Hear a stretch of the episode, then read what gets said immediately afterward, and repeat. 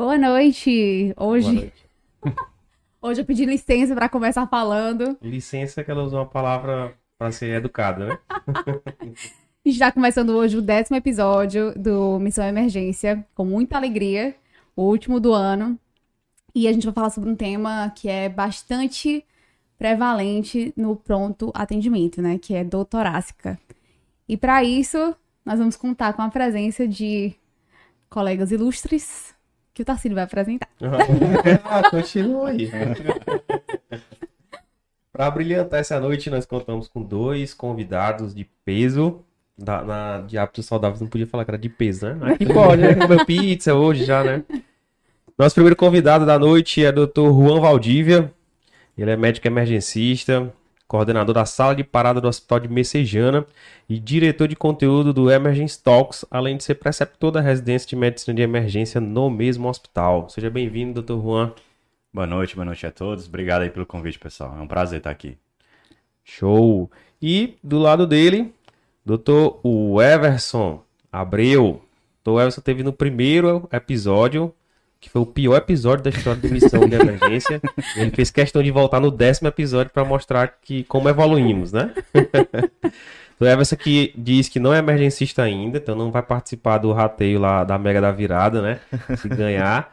E o Everson é, é, residente de medicina de emergência, está no segundo ano, quase terceiro ano já, e é plantonista também na sala de parada do HGF e de Messejana. Seja bem-vindo, Everson. Bom, pessoal, obrigado pelo convite. É um prazer estar aqui novamente. Evoluiu sim, hoje já teve lanche, já teve. Né? Então, tá, a gente percebeu que evoluiu bastante. Tem, tem notebook também, né? É, já tem Obrigada. notebook na mesa. Tá o áudio está funcionando. Tem, tem logomarcas na parede. Aí, viu? Tá melhorando. Um progresso. Um não, progresso. não tinha muito espaço para piorar, né? vamos em frente, vamos em frente. Vamos lembrar que antes da gente começar dos nossos patrocinadores. Nossos patrocinadores são o Instituto Brasileiro de Medicina de Emergência, o IEB. IEB, Instituto Brasileiro de Medicina de Emergência. É, vocês entenderam. O portal Emergência Já e a Rebrame, que é a Revista Brasileira de Medicina de Emergência. Né? Então, Instituto Brasileiro de Medicina de Emergência, Portal Emergência Já e a Rebrame, Revista Brasileira de Medicina de Emergência. Obrigado, patrocinadores. Muito obrigado pelo Continue, apoio. Né? Nós trocamos o nosso apoio hoje aqui, ver se patrocinou a gente, né? Vai que cola, né? né? Vai que cola. e vamos pro que interessa, certo? Hoje vamos falar de dor torácica. Vamos ver como é que chega nesse paciente com dor torácica num serviço de, de emergência, como é que a gente deve manejá-lo, certo? Então, pessoal, vamos para a gente começar, vamos imaginar que está chegando lá na UPA, no um paciente, né, lá no UPA com dor torácica certo? Chegou o paciente com dor torácica. E a primeira pergunta que eu queria fazer para vocês é que características, né, da dor torácica que chamam a atenção desse paciente? Lembrando que a dor torácica é uma das principais causas de atendimento né, nos serviços de emergência. A menor parte vai ficar internada, né, vai precisar de investigação. É, então a pergunta é que características da dor torácica que acende o alerta né, para a gente manter esse paciente em observação ou solicitar algum exame. Falando da dor torácica em específico, né? Que características a gente poderia é, elencar né, como essenciais para a gente identificar uma dor torácica de moderado a alto risco? E aí, quer começar? Posso, posso começar. Não, assim, como, como o Tarcísio já comentou, o doutorácico é um, uma queixa bastante prevalente no departamento de emergência, né? Das mais diversas etiologias possíveis, desde as mais benignas até etiologias potencialmente fatais. Né? Muitas vezes a queixa do paciente, ela. O sintoma do paciente, a, a intensidade da dor não necessariamente quer dizer gravidade. Né? Às vezes o paciente tem uma dor que é meio mal caracterizada, silenciosa, mas às vezes é potencialmente tão grave quanto outras que são mais exacerbadas no departamento de emergência. Né? E assim, como todo paciente que se apresenta no departamento de emergência, né, nas UPAs, né, é, é, bom lembrar que a gente que convive com o hospital terciário, a gente acaba pegando uma amostra viciada, né? A gente pega muitos pacientes com doutorado, afinal a gente trabalha na talvez na maior emergência de cardiológica do Nordeste, né? Então, você acaba que pega uma amostra viciada de pacientes, mas levando para o contexto da UPA, né? Um, um, uma gama maior de pacientes, uma quantidade de, de possibilidades diferentes, né? A gente a gente vai conversar um pouco sobre isso hoje. Assim, algumas características chamam a atenção. Primeiramente, o paciente que chega no departamento de emergência, ele vai passar pela triagem, né? E na, já na triagem, né, mesmo sem um médico, algumas características já devem chamar a atenção, principalmente em relação aos sinais vitais do paciente. Né? Alguns protocolos de triagem eles podem ser estabelecidos para tentar melhorar um pouco esse fluxo, tá certo?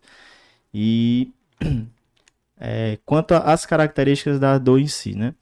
É importante conversar. Primeiro, assim, o paciente que chega, você vai monitorizar o paciente, né? Na, vai medir os sinais vitais e esse paciente vai ser dado um destino para ele. Bem, Em alguns... Só um, só um parênteses.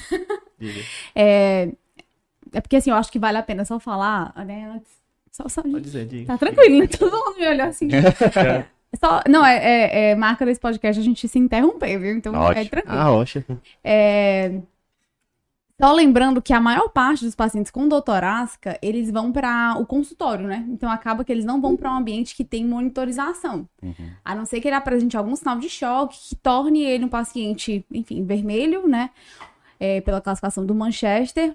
Ou então a, a própria equipe de enfermagem julga que é um paciente que precisa ir para a sala vermelha. Mas, de um modo geral, a gente atende esses pacientes é, num consultório, né? Em que você tem só ali seu aparelho de pressão, seu oxímetro, quando tem, né? Sem muita monitorização. Só para Não, justo. Então, assim, é importante também treinar as equipes como um todo para lidar com esses pacientes com dor torácica, né? São, pacientes que chamam a atenção, tem algumas patologias que são ameaçadoras à vida e elas têm que ser suspeitadas, né?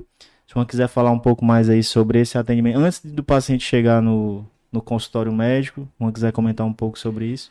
Não, perfeito. É, é claro que é, às vezes até meio inconscientemente, né? A gente tenta associar a dor torácica com síndrome coronariana aguda, né? E a, e a gente tá, corre um grande risco, né? De deixar passar muita coisa. Como o Everson estava comentando agora há pouco, a- nosso papel na emergência, principalmente, obviamente não é o único, mas principalmente é destacar o que é que tá realmente pode trazer uma gravidade maior, né, com um desfecho maior, mais desfa- desfavorável possível para o paciente, né? Então a gente tenta elencar algumas, algumas principais patologias, seja ela um infarto, né, um síndrome coronariana, coronariana aguda, seja um tromboembolismo pulmonar, seja um tamponamento cardíaco, seja um pneumotórax, né? Seja até uma rotura esofagiana, né, que é muito mais grave, mas enfim, também tão grave quanto as outras patologias que a gente acabou de citar. E caracterizar essa dor é de, de, de fundamental importância, né?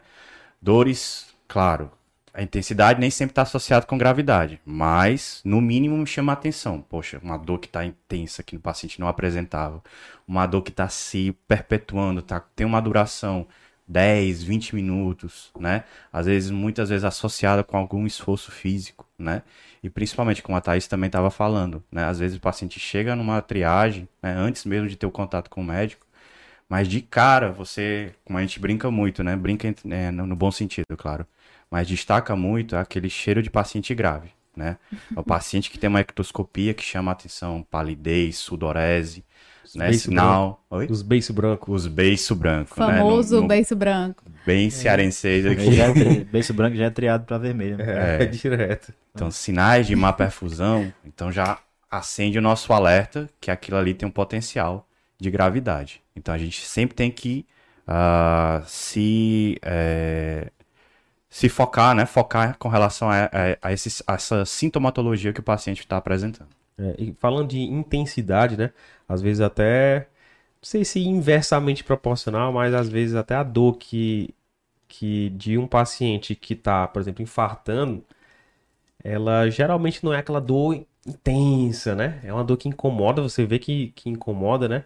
Mas geralmente é uma dor mais, assim, de, vou dizer assim, de leve a moderada. Aquele que tá gritando muito, geralmente tem uma outra coisa né, associada ali que não necessariamente vai ser uma, uma síndrome coronariana, né? Aquele que chama atenção, chama atenção demais ali no, no meio da muvuca do, do PA, geralmente não, não lembra muito a síndrome coronariana, né? É, eu acho que até antes de caracterizar a dor, é po- importante primeiro a gente saber quem é o paciente, né? Porque quem trabalha em PA sabe, dor torácica é uma queixa que pode vir da criança ao idoso. tem criança com dor torácica, tem adolescente, mas é assim. Quando entra adolescente com dor torácica acompanhado do namorado, quem atende em PA sabe como é que é. Chega bastante. Então, assim, a primeira coisa é em quem é essa dor, né? Porque chama a atenção quando é um paciente mais idoso, com fatores de risco, né? Um paciente hipertenso, diabético, tabagista, enfim, todos os fatores de risco relacionados à, à síndrome coronariana já acende pra gente um alerta maior. Claro que é, pode acontecer em idades que é, não típicas, né? Então é importante saber a caracterização de uma dor anginosa, né? E saber distinguir. Mas a gente sabe que, que assim, num dia inteiro, a gente atende muito mais dor torácica que não tem, que não é anginosa, né? Que, enfim, é, do que a propriamente dita a dor anginosa. É tão importante como caracterizar a dor que deve ficar, né? Que deve ficar lá em observação é ca- caracterizar a dor que não precisa ficar no, no departamento de emergência, Isso. né? É, conversando com Nara Leis, né, que é enfermeira, né, da, já foi enfermeira da UPA, já trabalhou em hospital particular também, hoje ela está como assessora da qualidade do Hospital Leonardo da Vinci, tem bastante experiência na, nessa parte de protocolo, de, de dor torácica, né?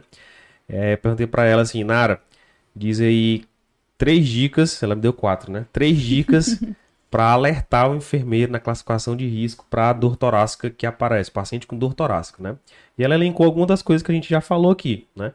Então, assim, a primeira coisa que ela falou, associar a queixa de dor, né, com o estado do paciente. Então, assim, não é só ele dizer que tá com dor, mas é dor e o paciente tá apresentando o quê? Os beiços brancos, tá sudoreico, né?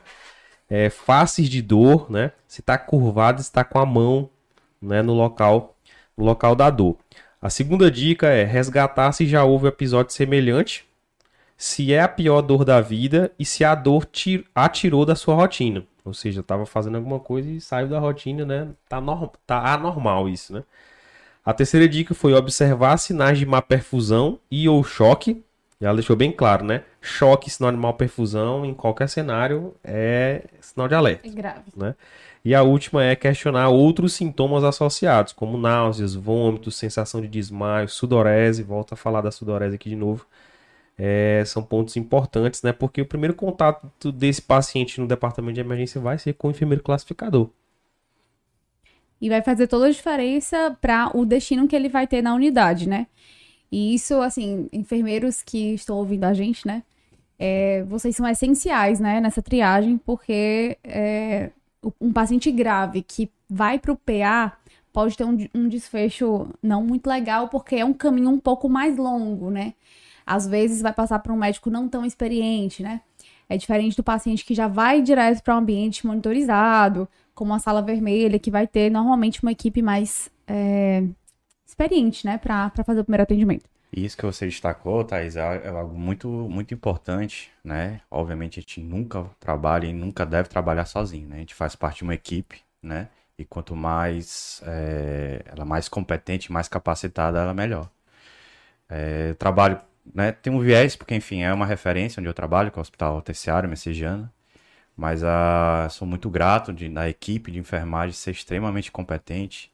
Que mesmo aquele paciente que às vezes chega né, relativamente estável, né, rapidamente ele pode mudar o quadro dele, né? E às vezes a gente não tá toda hora, né, em cima, a gente tá resolvendo alguma pendência, alguma coisa e o pessoal já tem aquele gatilho e chama, ó, doutor, tem alguma coisa aqui que realmente, de fato, né, é, é importante, né? É uma equipe treinada e capacitada, né, faz toda a diferença, né, para um desfecho para o paciente. E assim, é importante, importante, lembrar que o paciente que chega grave, ele vai servir. Qualquer pessoa vai identificar que ele é grave. O principal é você ter um alto índice de suspe- suspeição para as condições mais críticas. Muitas vezes o paciente chega com o exame físico completamente inocente. Né? E você, com a história, com o exame físico e com todo o contexto associado, você vai acabar né, dando maior ou menor importância à queixa e a- as queixas do paciente, né? No sentido de prosseguir com investigação e que a gente vai conversar um pouco mais sobre isso na frente.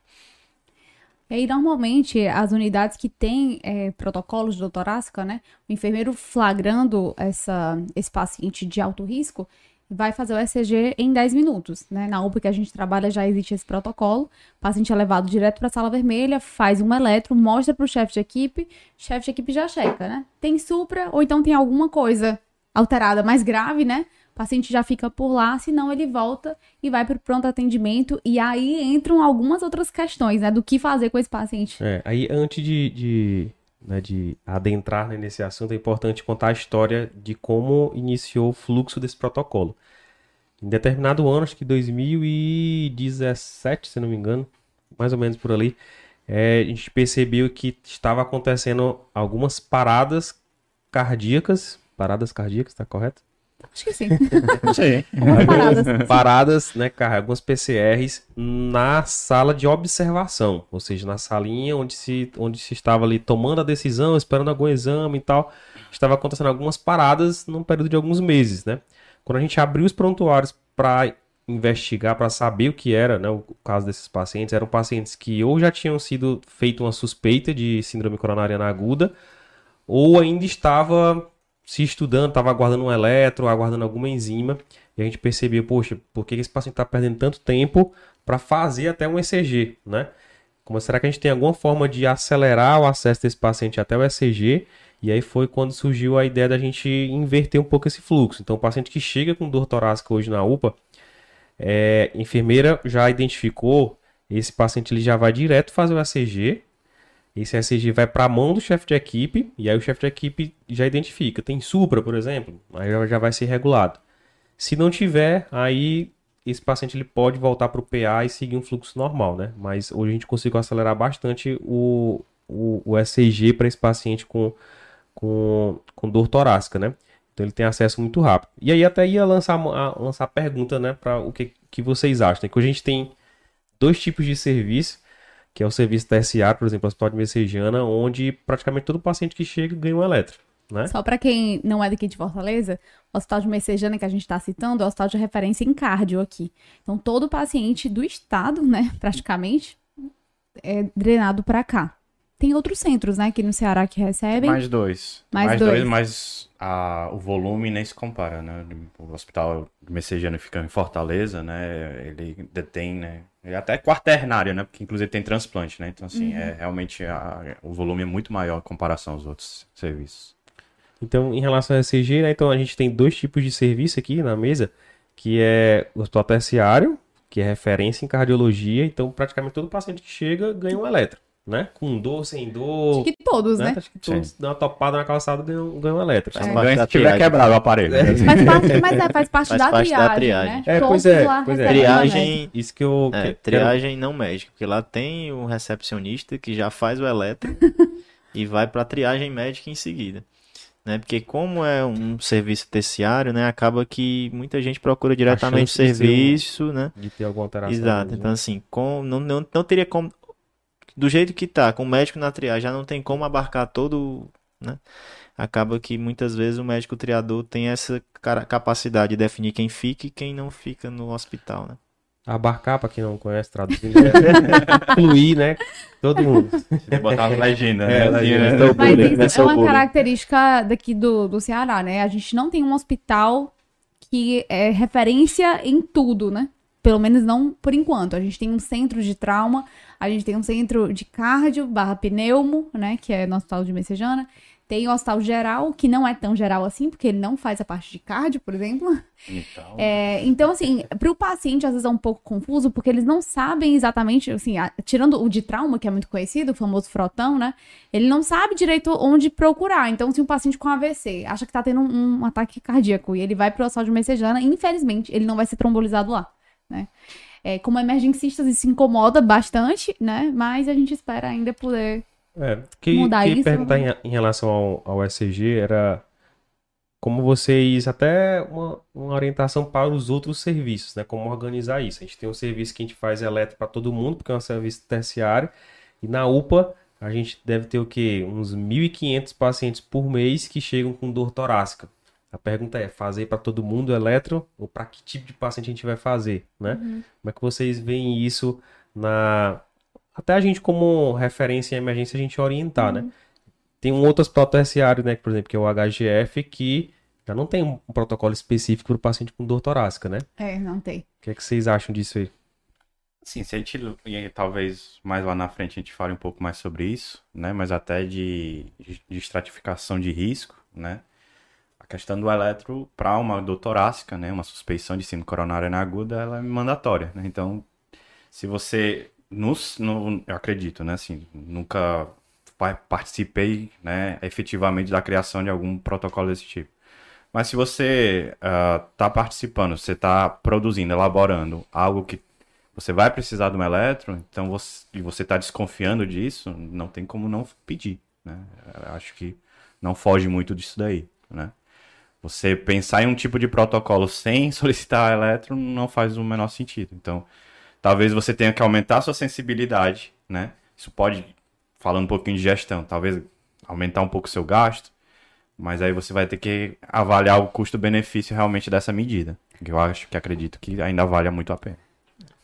Eu acho que não é nenhuma questão de gasto, é que o profissional ele precisa sair, diferente de messejana, que a gente faz o eletro Tempo, lá né? dentro da salinha, nosso profissional precisa se deslocar. Entendi. Inclusive, a gente pede que seja na sala vermelha, porque já aconteceu de, ah, vou fazer aqui o eletro em outro canto e o paciente parar Hum, na mesa do eletro, né?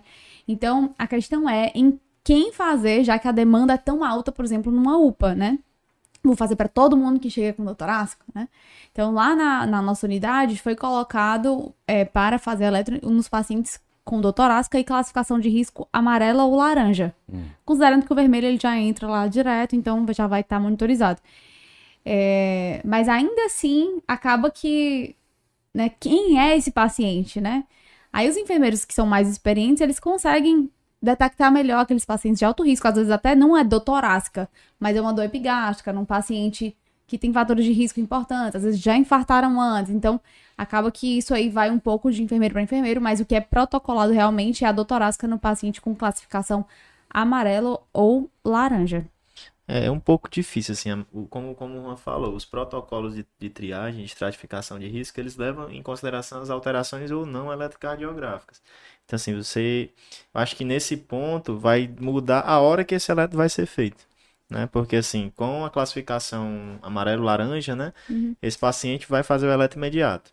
Com a classificação verde, esse paciente vai passar pelo consultório, o médico vai avaliar e vai ver a necessidade ou não de um eletro. Mas eu acho que ele vai acabar pedindo o eletro também por para estratificar o risco, né? Se esse risco for estratificado. Porque assim, a gente sabe que infelizmente às vezes pelo medo você acaba colocando todo mundo para dentro e não faz essa estratificação e acaba superlotando o serviço. Tem Né? isso também. Você quer ach- acha-se que botando o paciente para dentro e fazendo uma quantidade enorme de exames, muitas vezes desnecessários e que levam à sobrecarga e os custos muito maiores do que só o eletro, acaba botando os pacientes superlotando o serviço, né? Que Eu aí é que outro. Isso é até um dos tópicos importantes desse assunto, né? Porque acaba que, às vezes, por medo, as pessoas acabam exagerando, né, nos exames. Eu acho que. É às melhor tem- via, né? Por via das dúvidas, é, você acaba pedindo. E eu acho que a né? ideia aqui é a gente tentar é, objetivar mais, né, o que fazer com o paciente e a segurança que a gente pode ter de mandar um paciente para casa sem precisar, por exemplo, ficar repetindo troponina. Eu já peguei paciente estava na quarta troponina e, e nada, entendeu? E aí fica aquele medo de liberar o paciente para casa, porque realmente é um paciente que, pensando em, em infarto, né, que dá medo de liberar e ele ter alguma coisa. Mas a gente vai ver hoje, né, que existem algumas ferramentas que a gente pode usar para ter mais segurança na nossa tomada de decisão. Isso. E assim, só a gente fala de infarto porque acaba que é, as doenças cardiovasculares são as que mais matam, né? Mas são menos que 15% dos pacientes atendidos no departamento de emergência com dor torácica, eles vão ter síndrome coronariana aguda, inf- é, angina estável, infarto, aquela coisa toda, né? E o eletro ele não serve só na síndrome coronariana aguda, né? Ele serve como estratificação de risco também para outras patologias que podem, que são tão graves quanto, né? TEP, entre outras possibilidades. Então acho que acaba que não tem como fugir do eletro, não. Dê um jeito, né? É. Eu acho que é importante, né? Assim, o serviço, principalmente quem tá é, ou montando serviço, ou tá tendo a oportunidade de ir pro interior, por exemplo, né? É, trabalhar em outras condições, é importante ter, assim, algo específico para a dor torácica tem que ter, né? Uma das principais patologias. Então, assim, em termos de gestão, eu acho que até a gente começa até sendo um pouco mais sensível no começo. Então, vamos fazer. Ah, é dor torácica, vamos fazer. E aí depois, com o tempo, você pode ir refinando, né? Vamos ver aqui, vamos estudar. Nosso perfil de paciente tem chegado assim a esse. Então vamos fazer o ECG para esse público aqui de paciente, porque tem características A, B e C e tal, né? Você consegue ir refinando, mas isso ao, ao longo do tempo, né? Não, não logo de, de primeira, né? Uma coisa que a gente sempre reforça, né? Se você trabalha em um local que não tem, dê a ideia, sente com seu gestor, né? Formule, porque isso é algo que ajuda demais no funcionamento mesmo é, do serviço como um todo, facilita o seu trabalho, é melhor para o paciente, né? E, enfim, pra, só para a gente não, não se acomodar, ah, não tem, fica por isso, né? Sabendo que dá para ser melhor, dá para fazer muita coisa. E aí, já que a gente falou de estratificação de risco, né? Eu acho que chega um momento aqui que a gente é, precisa, né? Estratificar esse, esse risco, né? E aí a pergunta que eu faço agora, assim, o que, é que a gente. Quais instrumentos, né, na verdade, a gente pode utilizar nessa fase aqui de estratificar o risco? E já é uma ferramenta que vai ajudar a gente na tomada de decisão, né? Se mantém, se não mantém, qual vai ser a conduta né, com esse paciente daqui para frente, né? Mas a gente tá considerando, então, que o eletro tá normal, é a isso? A gente ainda vai fazer o, o eletro ainda. Oxi! Vai fazer. E tu, já, e tu quer classificar já? Pode não? Hum? Não? Então já dou ECG, então. Não, lembrar que assim, que a maioria dos protocolos, né, American Heart, o Colégio Americano de Cardiologia, eles orientam que esse eletro seja feito em até 10 minutos, né, aquela coisa, até, feito e interpretado em até 10 minutos para tomada de decisão. Então, assim, é uma coisa bem rápida. A gente já sabe que às vezes isso não acontece nesses 10 minutos, mas, como está em todos os slogans, tempo é músculo, né? É. então, já quer o SG, então, né? É, para eu tomar decisão, vou precisar tá, da SG. Tá bom. Um supra, sem supra. É, então... Doutor Joba está se batendo nessa é, hora. Né?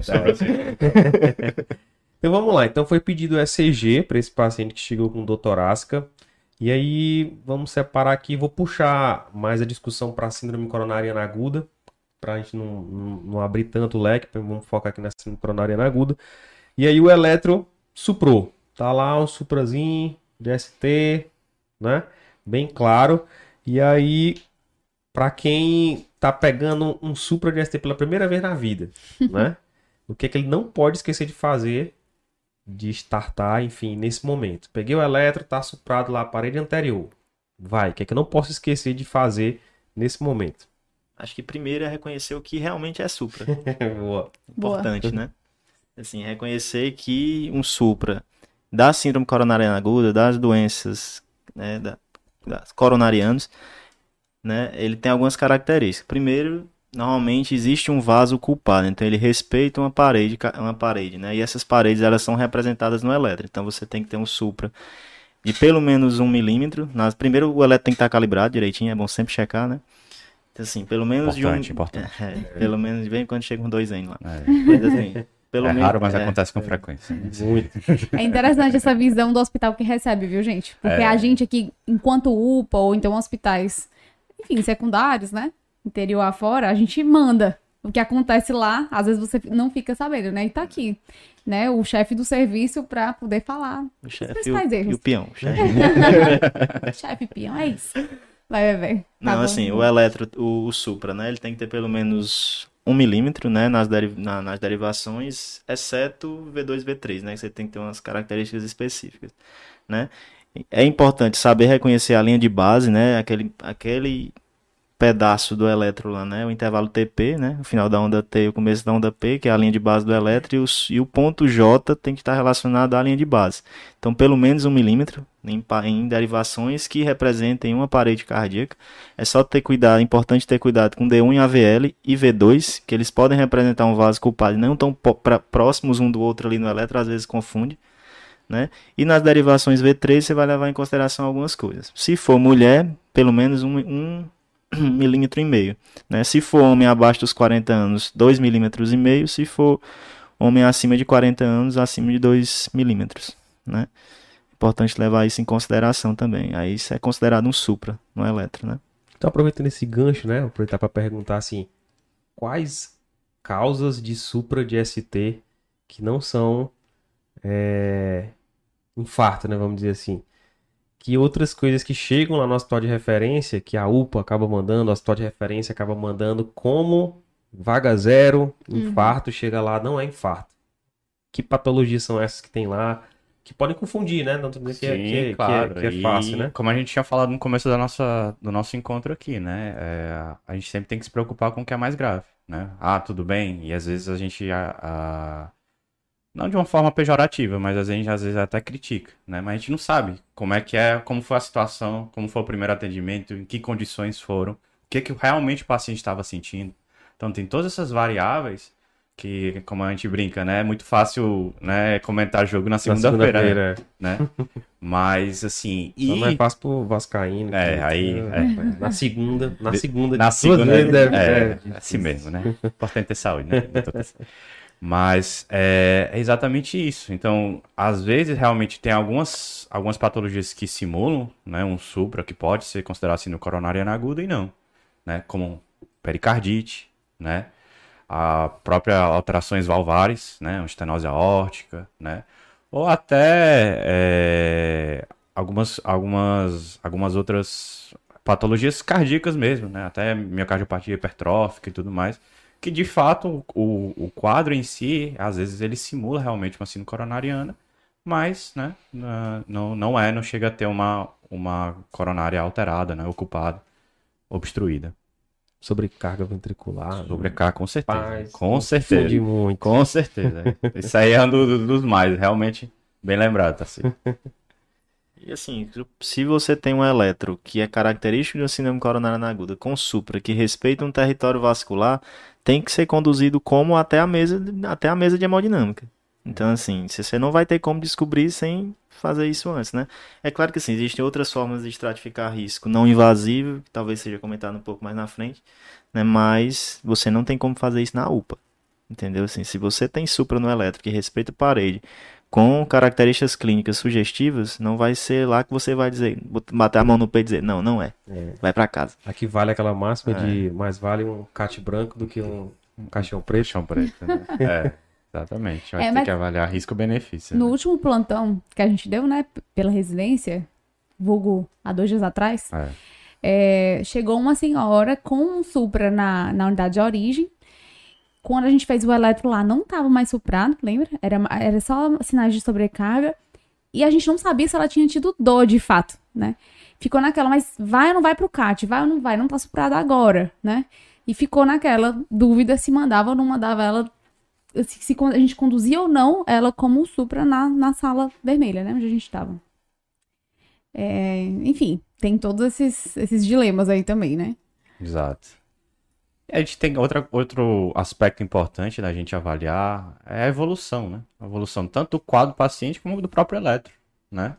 Então, um padrão que está se mantendo horas e horas que passaram, né? Com um quadro às vezes não tão sugestivo, a gente fica um pouco mais tendencioso a achar que não seja, né? Mas um paciente que respeita, como o Everson falou, né? Um território, e você vê que há uma evolução, às vezes acaba amputando R, né, tendo realmente uma perda, né, do, do músculo miocárdico naquela, naquele território, então realmente faz muito mais sentido que realmente seja um quadro de síndrome coronariana aguda, né? Tem todos esses, esses detalhes que a gente sempre tem que avaliar. Exato, e assim, a gente não precisa do eletro para dar o diagnóstico de síndrome coronariana aguda, né? É uma síndrome clínica, né? Clínica, né?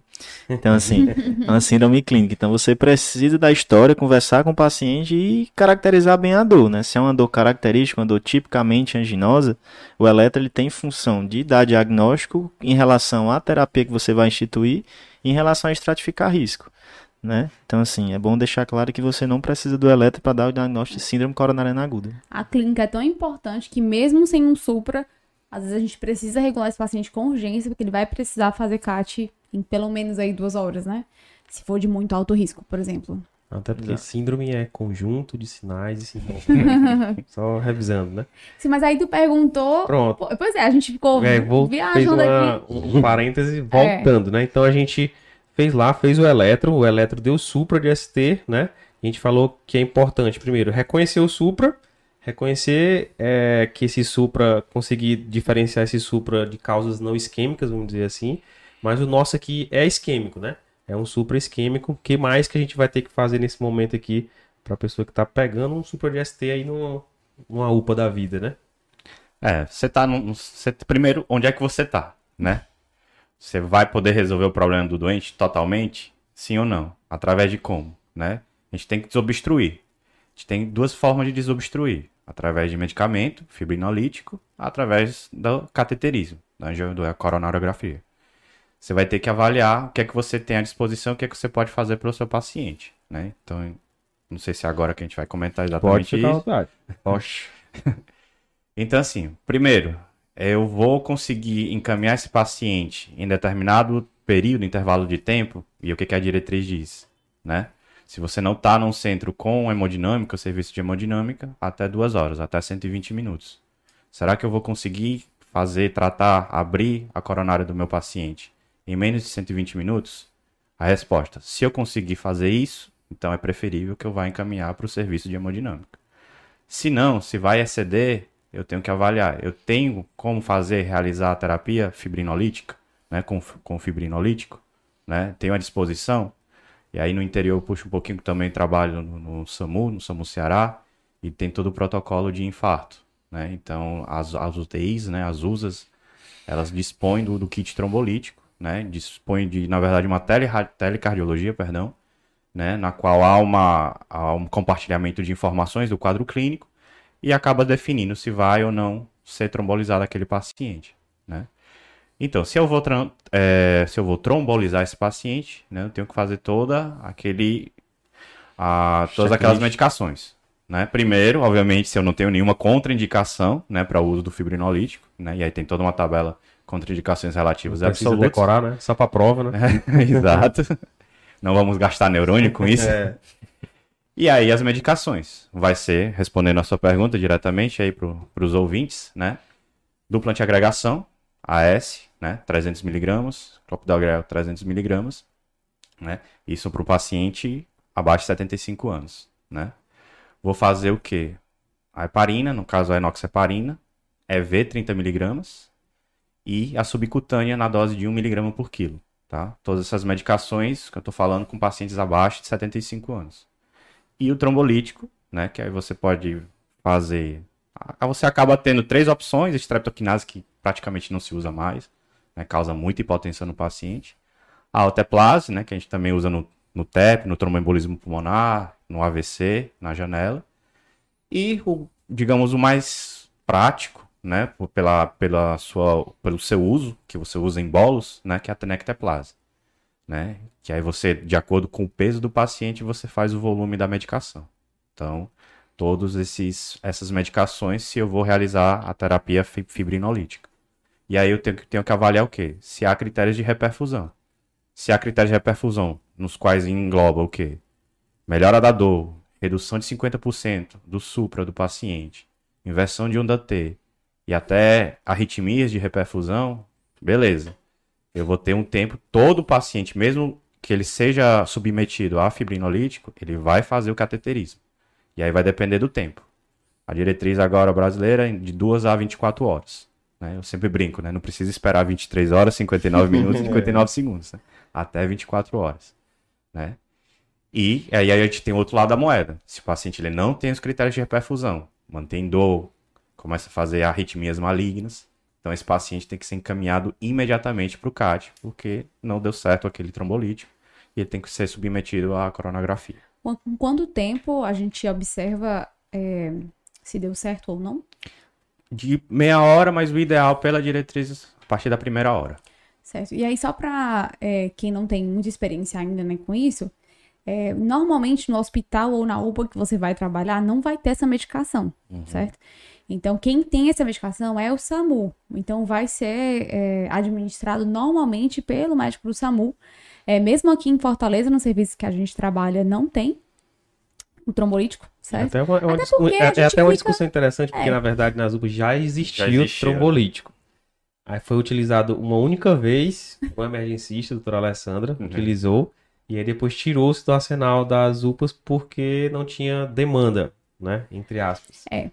E aí é uma discussão ah, que talvez não chegue numa conclusão aqui, mas se assim, é, é preferível que tenha, vale a pena ter um trombolítico na UPA.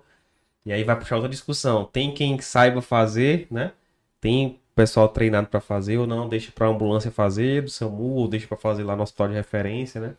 É algo que dá, daria para discutir aqui É, horas e horas. Acaba que aqui em Fortaleza, a gente considera que o paciente vai conseguir chegar na mesa da hemodinâmica em até é, duas horas, né? 90 minutos.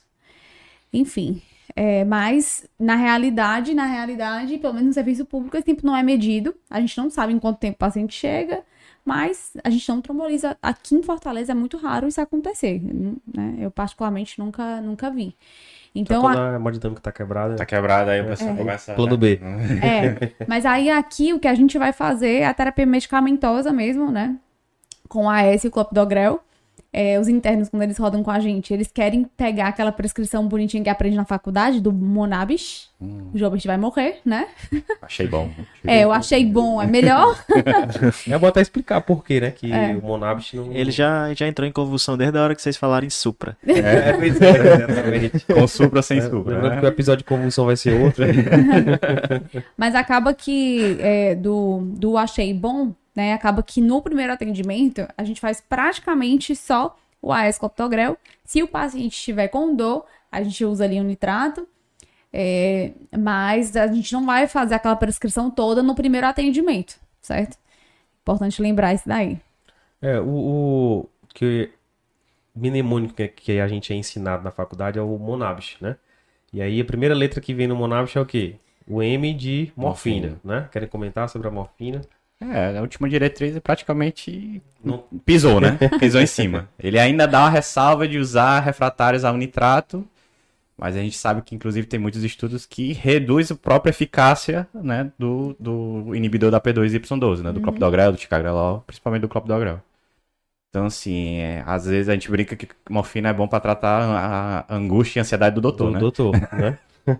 Então, além- não é uma droga muito... Não Além- é uma droga boa pro, pro paciente. Além de não fazer bem, ainda faz mal, Faz mal, né? né? Então, o M é que é a primeira droga do, do mnemônico, né? Então, assim, não é pra todo mundo, pra quase ninguém. Agora a gente, né, a gente, a gente vai fazer, exceto pra uma dor refratária.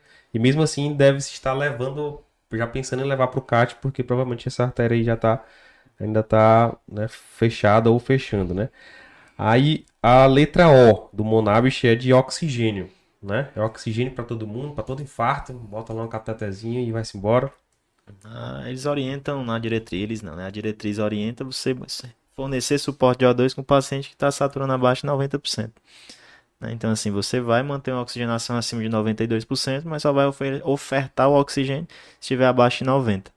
Né? A- assim, oxigênio também é uma medicação, e como toda medicação, tem seus efeitos colaterais também, se você jogar lá oxigênio. Tá, só lembrando, isso só é lembrando aqui, Vasoconstricção, É. né? Então, tudo que o paciente não precisa, Não né? precisa nesse momento. Só lembrando aqui, voltando para a parte do trombolítico, o segundo antiagregante é o clopidogrel, né? Bom que às vezes o pessoal pergunta se faz ticagrelol, se faz prasugrel, mas ainda se faz o clopidogrel. É que pelos estudos ele é o pior dos três. Mas, por exemplo, num contexto de trombolítico, o único estudo que tem, né, foi o clopidogrel, então é a única droga que pode ser feita. E acaba que nos protocolos, assim, na, na, na prática mesmo, é uma medicação que a gente usa, né? É, principalmente a gente tá, a gente tá falando de SUS, né? Até para acesso e, e manutenção da medicação acaba sendo mais, mais, mais acessível, digamos assim, né? Então, seguindo no mnemônico, que nós vamos já esquecer dele, né? M de morfina, a gente não vai fazer para praticamente ninguém. O O de oxigênio só para quem precisa, né? Quem tiver a saturação que precisa fazer oxigênio, a gente vai fazer. E o N é de nitrato, né? Eu até costumo brincar com. Brincar não, né? Nas aulas com os internos a gente brincar, né? Qual a primeira opção de, de medicamento para dor na síndrome coronariana aguda, né? Nitrato, né? A segunda opção, Nitrato. A terceira, nitrato, né? Então, o nitrato acaba entrando como é, alívio sintomático, né? Ele não altera a mortalidade, né? É, seria mais nesse... E, e lembrar também que o que vai aliviar a dor desse paciente é desobstruir o vaso. Então você precisa ter calma até explicar isso pro paciente, explicar pro familiar, porque às vezes medicar, você pode às vezes se dar um pouquinho mal, né? Fazendo nitrato. Se quiserem falar a situação em que não é legal fazer o nitrato, É, pacientes hipotensos, esse histórico abaixo de 90, pacientes com infarto de parede inferior, na qual a gente deveria sempre fazer o completo, né? V3R, V4R, V7, V8, V9. E aí, tanto o V3R como o V4R, principalmente o V4R, que ele é mais específico para avaliar VD, né? Com supra, basta ser 0,5. E aí você tem um, um- infarto de VD, que ele acaba respondendo muito à pré-carga. Então, você diminuindo a pré-carga com o nitrato, o paciente choca. Choca na Uhum. sua frente. E para recuperar desse choque é. É. Haja Até me, tu me lembrou um negócio agora, porque essas derivações, às vezes a gente não faz, né? Não tem o costume de fazer. Às vezes, até quando o paciente chega infrado, por exemplo, na parede anterior, é, às vezes precisa rodar a po- a posterior, né? Pra poder, enfim, só confirmar mesmo que é o, que é o infarto posterior. E às vezes a gente pede, ah, roda aí, né? Um V7, V8, V9, ou então V3, V4R. E aí fala, não, esse equipamento não faz, É. né? E não é isso. É um problema na peça entre É. o, o eletro e, e o leito do paciente, né? Exatamente, é a pessoa, né?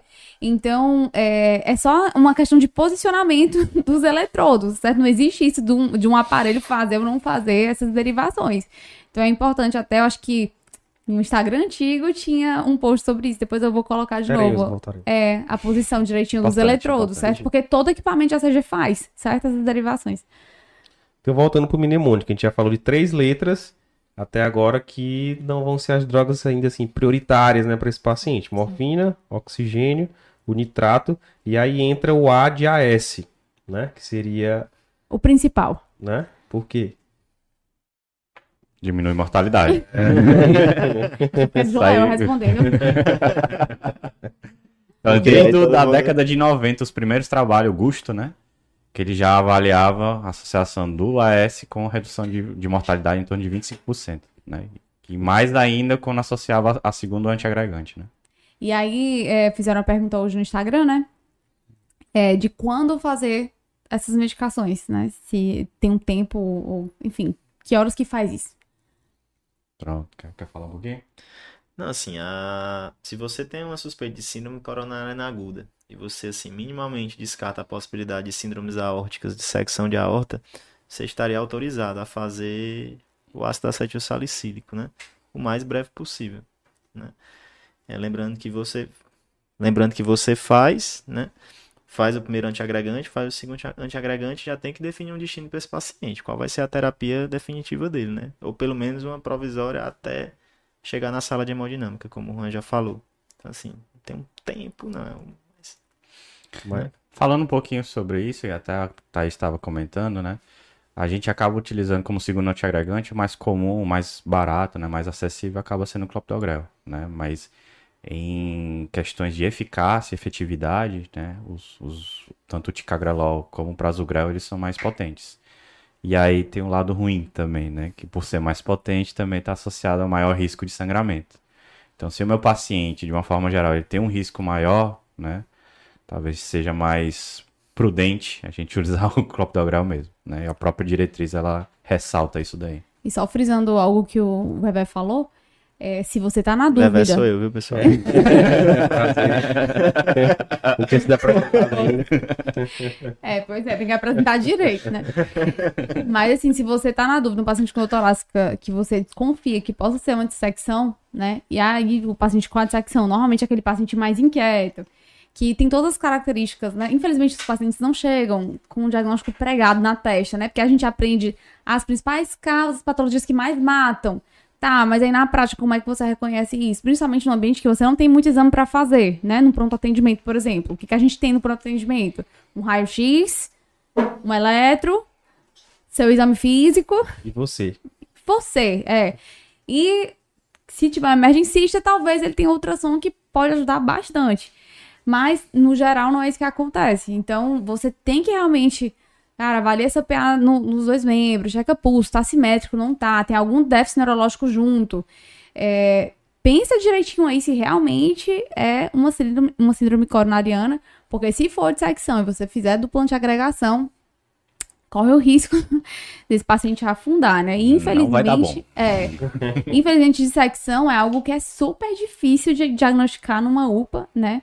É, a gente já pegou alguns casos que tiveram desfechos muito ruins. É, enfim, você precisa. né, pra transferir, porque assim, quem Demais. tá do outro lado, lá no, no, no SAMU, por exemplo, né? Como é que você Estou deve. com uma suspeita de, de dissecção de aorta aqui na UPA. Tá, que evidências você tem pra dizer que é uma dissecção de aorta, né? Então, às vezes, por exemplo, que eu consegui transferir é porque, por sorte, tinha um ultrassom lá Uhum. e aí a gente conseguiu fazer e ter uma evidência. Mas, assim, sem isso, Qual a evidência do ultrassom? A, a própria dissecção, a, a lâmina de dissecção, né? Aparecendo no. Já descontou a pergunta que eu fiz pra ele. Notei, notei.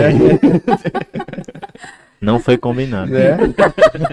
E, enfim, com essa.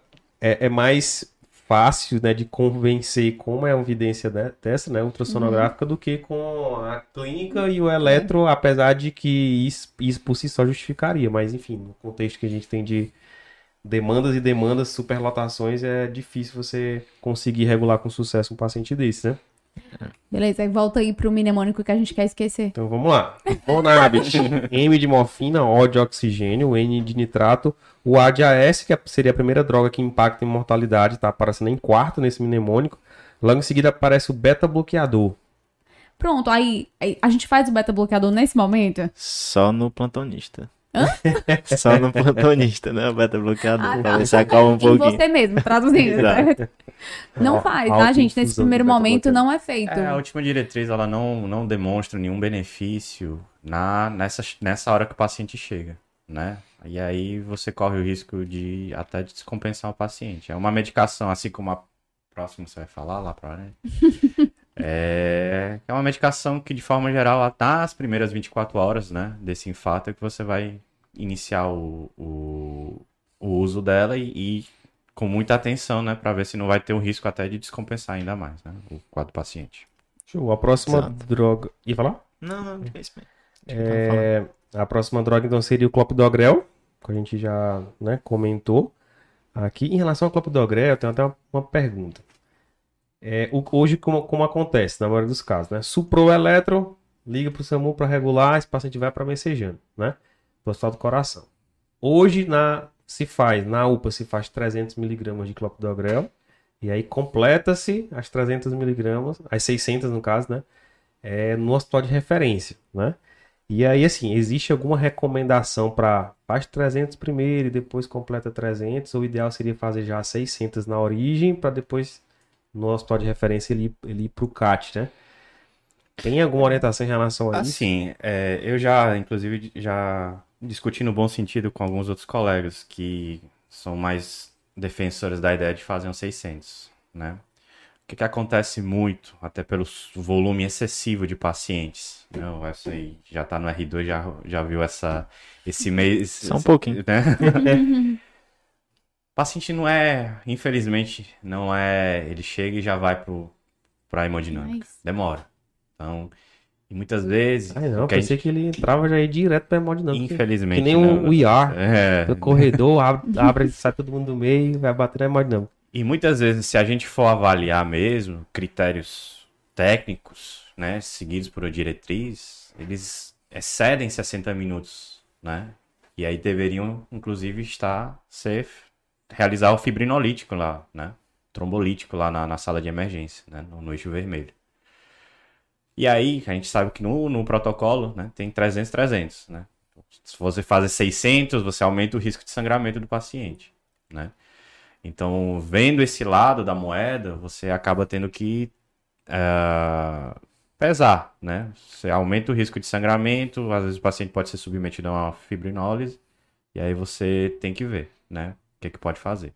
Em todo caso, né? Se realmente ele for para a sala de hemodinâmica, você tenta, tende a fazer, a completar a dose para aumentar o nível terapêutico o mais rápido possível e do paciente mais antiagregado, que a gente sabe que os estudos demonstram que tem menor, menor região de trombose, menor complicações até intra, intraprocedurais, com relação a quando você tem uma dose né, já otimizada desse, dessa dupla antiagregação. Não? e a última droga do Monavich seria o H de heparina. E aí, faz agora ou deixa pra fazer na hemodinâmica?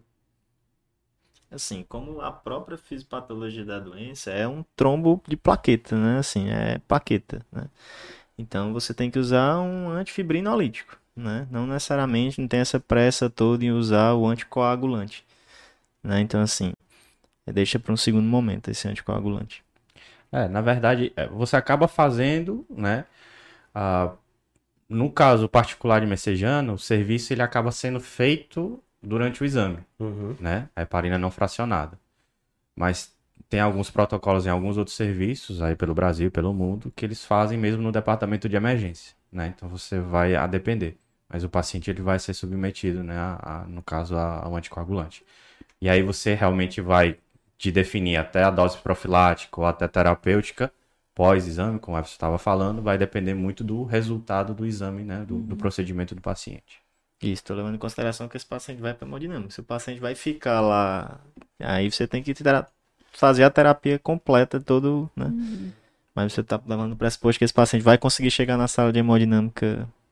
Vai dar certo, né? Outra coisa que a gente, só que a gente não comentou, né, que o horário do início dos sintomas também determina também essa pressa de levar ele pro, pro cateterismo, né? Um paciente com delta T alargado, que seria mais de 12 horas, normalmente acaba sendo conduzido de outra forma, né? Não como com essa pressa toda que a gente tem pro IAM que tá em janela, digamos assim. Pronto, então, devido toda essa ao, Monabis ele não corresponder ao que a gente prioriza na prática, né? É, Foi criado um outro mnemônico, Tupiniquim, criado pelo Dr. Gilbert. Não, foi, né? Pode, Dr. Gilbert e colaboradores. Dr. Gilbert et al. É tchau. que se chama Achei Bom, né? Onde o A é de AS, que é a droga que tem impacto em mortalidade, junto com o clopidogrel, né? Depois seguido de heparina, o E de estatina. É isso? É isso. Então, né? Reforço positivo, né? Esperando o reforço positivo. O I de IECA, o B de beta block, o O de oxigênio e o último, o M, que aqui a gente vai trocar por N, que seria o N de nitrato, porque morfina nem aqui entra mais. É Não é isso? Certo?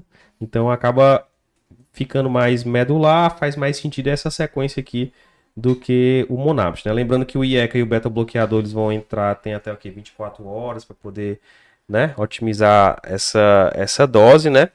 Não tem tanta pressa para fazer ali logo na hora que, que o paciente chega. Não é isso? Como é que tá o chat aí, movimentado? A galera aqui, Summer, Paulo Henrique, Carol, Correia, Fernanda. Show. Então, esse paciente, é, a gente que suprou, né? Esse paciente que suprou, a gente reconheceu que esse supra é isquêmico, conseguiu excluir que não eram supras é, é, supramimics. É, supramimics, é. Não era supramimics. E a gente fez aqui as medicações, claro, definiu a terapia para ele, né? Se era trombolítico, se ia para o CAT. E as medicações que vão acompanhar esse paciente, né, durante esse primeiro, primeiro atendimento, né, na, na, na emergência do paciente com IM com supra. Mais alguma coisa? Só, paciente? só lembrando dessa questão do delta T, né, que a Thaís falou, o maior benefício das terapias são em até 12 horas. Mas, assim, enquanto o paciente tiver dor, é sinal de que ele tem músculo viável. né? Então, assim, passou das 12 horas não quer dizer que o paciente saiu da janela do supra, não, para fazer a terapia definitiva, não, né? Então, assim, enquanto o paciente tiver dor, você tem que agir como IAM com supra, né? Foi mal, tô Gilbert, com supra. Excelente. Então, agora a gente vai voltar lá para a hora que a gente fez o eletro. E esse eletro não suprou. Não apareceu supra no eletro. E aí? O que é que eu vou fazer a partir daí? Aí senta que lá vem história, né? É todo um capítulo aí. né? É bem Vai. incrível. É muito fácil você conduzir um paciente ou 8 ou 80, né? O Matheus até falou isso quando tava aqui. E esse 44, você faz o quê, né? Porque quando supra, ok, já sabemos o que fazer, né? Inclusive, depois que você fizer as drogas, acionou o SAMU, tá vindo a UTI, você vai deixar o paciente monitorizado e ele vai sair da sua unidade e é isso, né? Lá, depois lá no hospital ele vai ser conduzido. Você já fez. Enfim, é bem rápido, na verdade, a passagem dele na sua mão.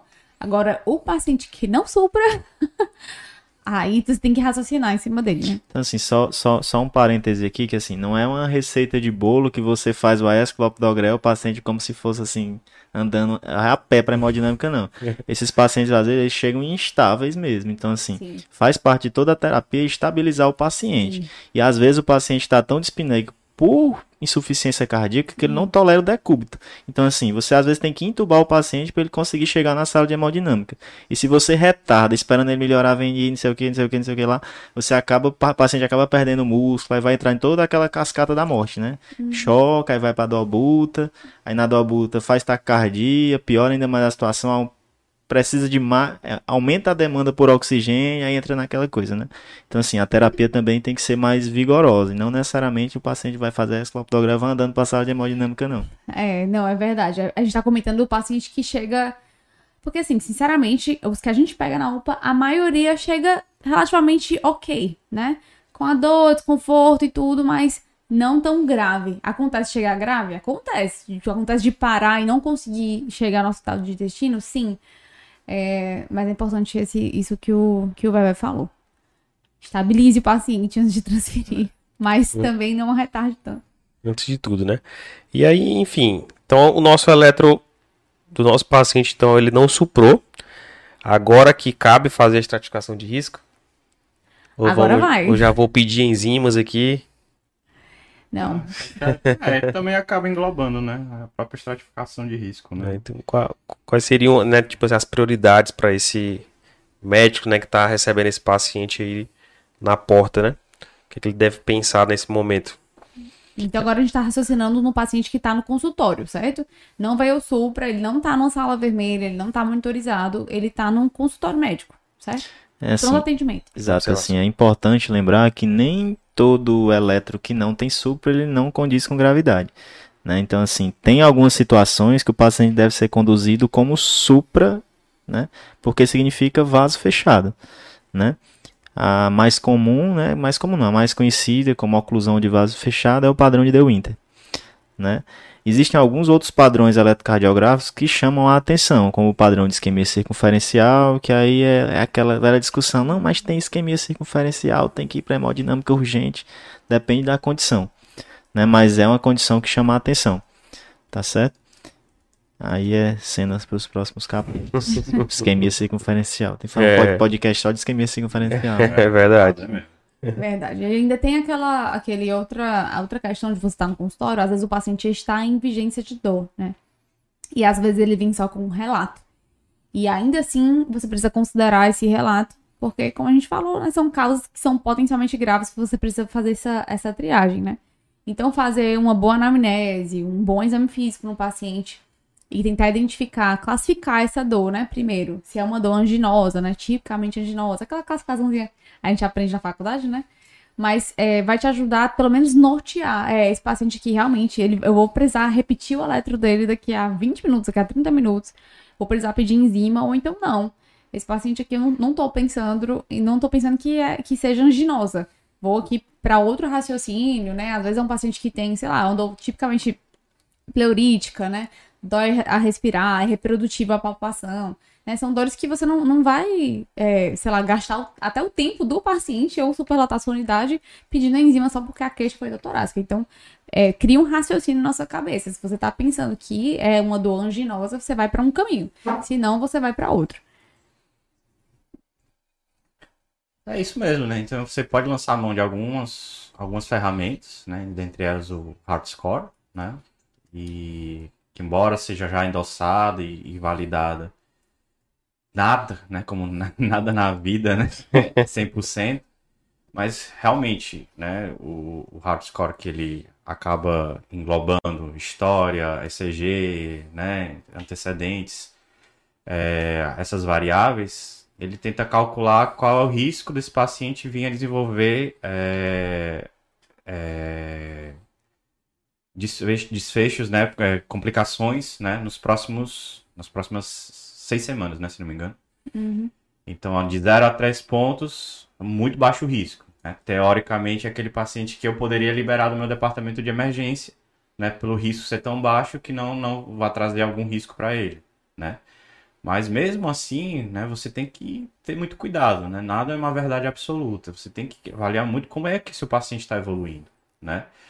E aí, se você for é, com relação à própria troponina, né? Que tipo de troponina você tem à disposição no seu serviço? É ultrassensível? Com ultrassensível a gente já sabe que Tendo duas negativas, a gente acaba podendo liberar, né? Com zero e duas horas, ok, né? Assim como uma troponina com 10 vezes o, o valor, né? Você já acaba já certificando que realmente é, é um IAM sem supra. Desculpa aí, doutor João. Mas são, são questões. Ah, eu tenho uma troponina qualitativa. Hum, vai ajudar muita coisa, né? É, você tem uma CK, CKMB nesses casos, até pode ser uma ferramenta mais para lhe ajudar né, a tomar a sua decisão. E mioglobina a gente sabe que não, não serve para nada no contexto de síndrome coronária aguda atualmente. Isso sim, a gente tem alguns outros scores também que podem ser utilizados, né? Tem né, o Grace Score, tem o time, né? No entanto, esses outros, o time ele precisa de um estudo coronariano, então você fica meio assim para estratificar no pronto atendimento, naquele primeiro atendimento. Né? E o Grace ele é muito utilizado naquele paciente que você já vai internar para definir sobre estratégia invasiva precoce ou não. Né? Então assim, o, o, estudo comparativo que foi feito, ele coloca e é o que o ESC né, orienta, é o Heart Score mesmo, né? como estratificação de risco inicial. E não tem como fugir da troponina. Tá certo? Teve uma perguntinha aí já prévia, né? Se tinha como conduzir, com, qual a dica para conduzir tro, sem troponina? A dica é adquira a troponina. É. Porque assim, faz parte do, da estratificação de risco. E a troponina é ultra sensível, uhum. né? Agora tem paciente que já vai pontuar alto no heart mesmo sem ela se você for calcular lá ele e você colocar ela como negativo, por exemplo, ainda assim ele é um paciente de alto risco, né? Então, às vezes ajuda até você, não, esse paciente que eu preciso realmente dar mais atenção, né? Porque depois que sai a troponina, se você colocar, já vai mudar a pontuação também, Isso. né? E ela tem valor prognóstico também. Então, uhum. se você não vai pedir para diagnóstico, você vai acabar pedindo decorrer para como, como avaliação prognóstico do paciente. Quanto mais alta a troponina, maior o risco de desfecho desfavorável durante a internação. Uhum. É. Então, assim, só para até responder, complementando né, a resposta da pergunta né, da, da, de um dos nossos ouvintes, é, no local que não tem troponina, claro, é importante que você peça, né, faça, solicite formalmente né, a, a, a, a presença mesmo né, da troponina no serviço. Claro que não vai se resolver do dia para a noite, né? Mas se você, no seu serviço, atender o paciente que que e não tem troponina no serviço, é importante caracterizar bem, né? Estratifica o risco, é, estratifica clinicamente esse paciente. Se tem um mínimo de suspeita de síndrome coronariana aguda, tem que ser enviado para algum local que tenha um mínimo de suporte para atender né, esse paciente, categorizar ele melhor para poder para poder conduzir, né? Se existe um mínimo de chance de ser, conduza como tal e mande para um serviço que tenha, né, uhum. condições de de conduzi-lo, né? Exato. E assim, quanto a essa questão de, transfer, de transferência, né? É importante, é, existe uma central de regulação e existe um órgão regulador dessas transferências em vaga zero, que é o SAMU, né? Que em Fortaleza é o SAMU Fortaleza. Existe uma conexão entre os outros serviços, SAMU e o hospital de referência, que acaba sendo o hospital de Messejana. Né? A forma como é passado o caso para o SAMU, em fato, com o SUPRO, o SAMU acaba, né? Interpreta como vaso ocluído, avisa que vai e é só lá que recebe, vai acabar tendo que receber. Mas nos pacientes com infarto sem supra, mais uma vez do jogo, foi mal, com infarto sem supra, né, acaba que você tem que caracterizar bem essa dor. Então, se você acaba, não, é um paciente com dor, com eletro meio duvidoso, você vai conseguir transferir alguém assim? Vai não. Agora, se você chega, não, é um paciente de 65, a história é bem contada, é um paciente de 65 anos, hipertenso diabético, tem um eletro com alteração dinâmica, calcula um hard score de 5 e um Grace score de 148. Tá valendo com a demago de pulmão. Quem, quem interpreta isso já interpreta de uma forma diferente. Não, essa pessoa que está vendo, ela sabe o que é que está dizendo. Uhum. É diferente, né? Então, assim, é a mesma coisa do AVC, né? Que é outra história. Ah, meu pai, tem que, tem, que, tem que convencer, na verdade, porque assim, infelizmente os serviços são superlotados, você não consegue dar conta de todo mundo, né? Existe já uma pactuação de que vaga zero é vaso fechado. Então é de fato com supra, ou equivalente a depender de quem interpreta. E aí lembrar que é, as últimas diretrizes europeias, né, colocam para o do IAM sem supra, né? Colocam condições que, se o paciente ele for considerado de muito alto risco ou alto risco, eles vão precisar fazer o CAT precoce. Aí você vai ter que regular esse paciente mesmo ele, sem, ele sendo sem supra. Isso pelo, pelo heart score? Não, pelo, não, não, não, pela clínica pela, mesmo. Pela, então, pela por clínica. exemplo, o de alto risco, o que, que é considerado paciente de alto risco? A gente está falando de pacientes sem supra, certo? Uhum. De ST. Então, os pacientes de muito alto risco pela, por essas diretrizes precisariam fazer o CAT em até duas horas, certo? E aí são considerados alto, muito alto risco. Paciente com instabilidade hemodinâmica, choque cardiogênico, angina refratária ou recorrente apesar do tratamento, arritmias que colocam é, a vida em risco do paciente, certo? Então, assim, não, não é uma, extra, uma extracístole supraventricular, certo? Não é isso. Isso a gente correndo pode ter, né? Depois do racha. Tá fazendo TV Polimor? É, tá fazendo TV, Fale tá por ti, viu, mano? FA também não vai contar. Tá certo? Tomando um Red Bull. É, É. tipo Então, isso. são arritmias que colocam a vida do paciente em perigo, é, insuficiência cardíaca, enfim, o que, o que já. Tudo isso que eu falei, considera o paciente de muito alto risco, ele vai precisar fazer o CAT em até duas horas. Alto risco, o paciente de alto risco teria que fazer em até 24 horas, que aí seria o paciente com alterações dinâmicas, né, de, do, de, de ST, às vezes é um paciente que vem com eletro normal, depois ele inverte o onda T, por exemplo. Então tem que ficar atento e regular. No dia desse esse mês, agora, rodando na UPA, eu regulei, eu regulei um paciente só com, só com alteração dinâmica. Certo? É, a outra coisa é um score de Grace maior do que 140, certo? Então, teoricamente, o paciente teria que fazer também o, o CAT nas primeiras 24 horas. E é, a ressuscitação de parada cardíaca ou choque cardiogênico sem supra também de ST. É. Isso, assim, é importante definir, Isso né? aí já tem É. outras. É. É, aí, aí dá uma discussão maior. Então, assim, É o que tá na É assim como o Tassilo definiu, né? na- é importante você. Ah, tem supra, é uma condução. Sem supra, tem outra condução, né? Não tem supra no eletro, tem outra condução, né? É importante saber, você não vai ter como fugir do eletro do do, do, do hard score, né? Como inicial. Então, assim, quem é que eu posso mandar para casa? Né?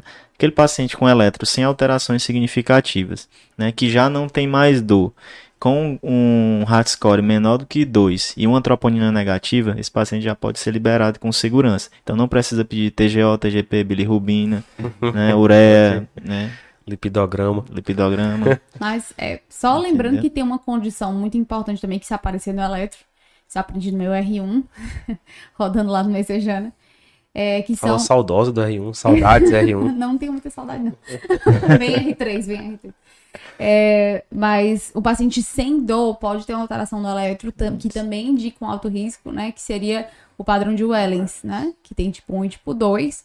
É, tem post sobre isso, inclusive, é, recente lá no Missão. É, e aí, normalmente, é um paciente que vai estar sem dor, né? Não necessariamente vai ter troponina elevada. Uhum. E você precisa co- reconhecer esse padrão, porque você vai ter que regular também esse paciente, porque é um paciente de alto risco. Exato. Assim, considerando que o eletro estava normal, né? Assim, então, assim, o padrão de Wellens ele estaria alterado, teria, teria que reconhecê-lo, né? Mas quem você poderia mandar para casa seriam aqueles, né? Que, que um eletro normal, inocente ou semelhante ao de base do paciente, por isso que é sempre importante. O paciente que é cardiopata, ele anda com a, com a malinha, já anda com a pastinha dos eletros dele, é, com os exames antigos, né? Você acaba comparando. E às vezes você tem uma pseudonormalidade também. Entendeu? Às vezes o paciente tem um eletro de base e o, e o eletro que você pega na- no, no primeiro atendimento, o eletro muda. Então, assim, você tem que ficar de olho. Esse paciente era assim, o eletro tá assim agora, tem alguma coisa estranha. Então, assim, um eletro normal, a depender do paciente, não quer dizer que ele esteja normal. Entendeu? Assim, pode estar diante de uma alteração dinâmica que seria uma pseudo, um eletro pseudo normal. Bora falar de BRE. Doutorasco BRE. No eletro. Hum. E aí? É, muito prevalente, né? Principalmente num setor, num setor mais enviesado, né? Cardiopatas que desenvolvem BRE. E aí tem critérios, né? É, tem critérios. Primeiro critério, desgarbosa, né? Que avalia três itens ah, pra, com relação à sensibilidade e especificidade de um supra na presença de um BRE. E posteriormente, né, Smith, né, tem os critérios de Smith modificados, né, esgabosa modificado, ah, que aumentou mais essa sensibilidade com relação, né, a com relação a, a esses critérios, né? Então, o primeiro critério a gente tem como um supraconcordante, né? Um infra é, discordante e outro é um supra discordante com acima de 5 milímetros, né?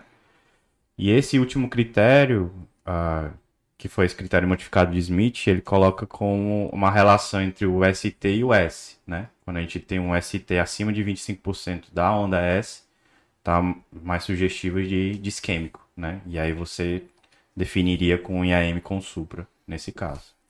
Tem uma pergunta aqui que fizeram no chat. Rapidinho, só para complementar essa do BRE, Tá. né?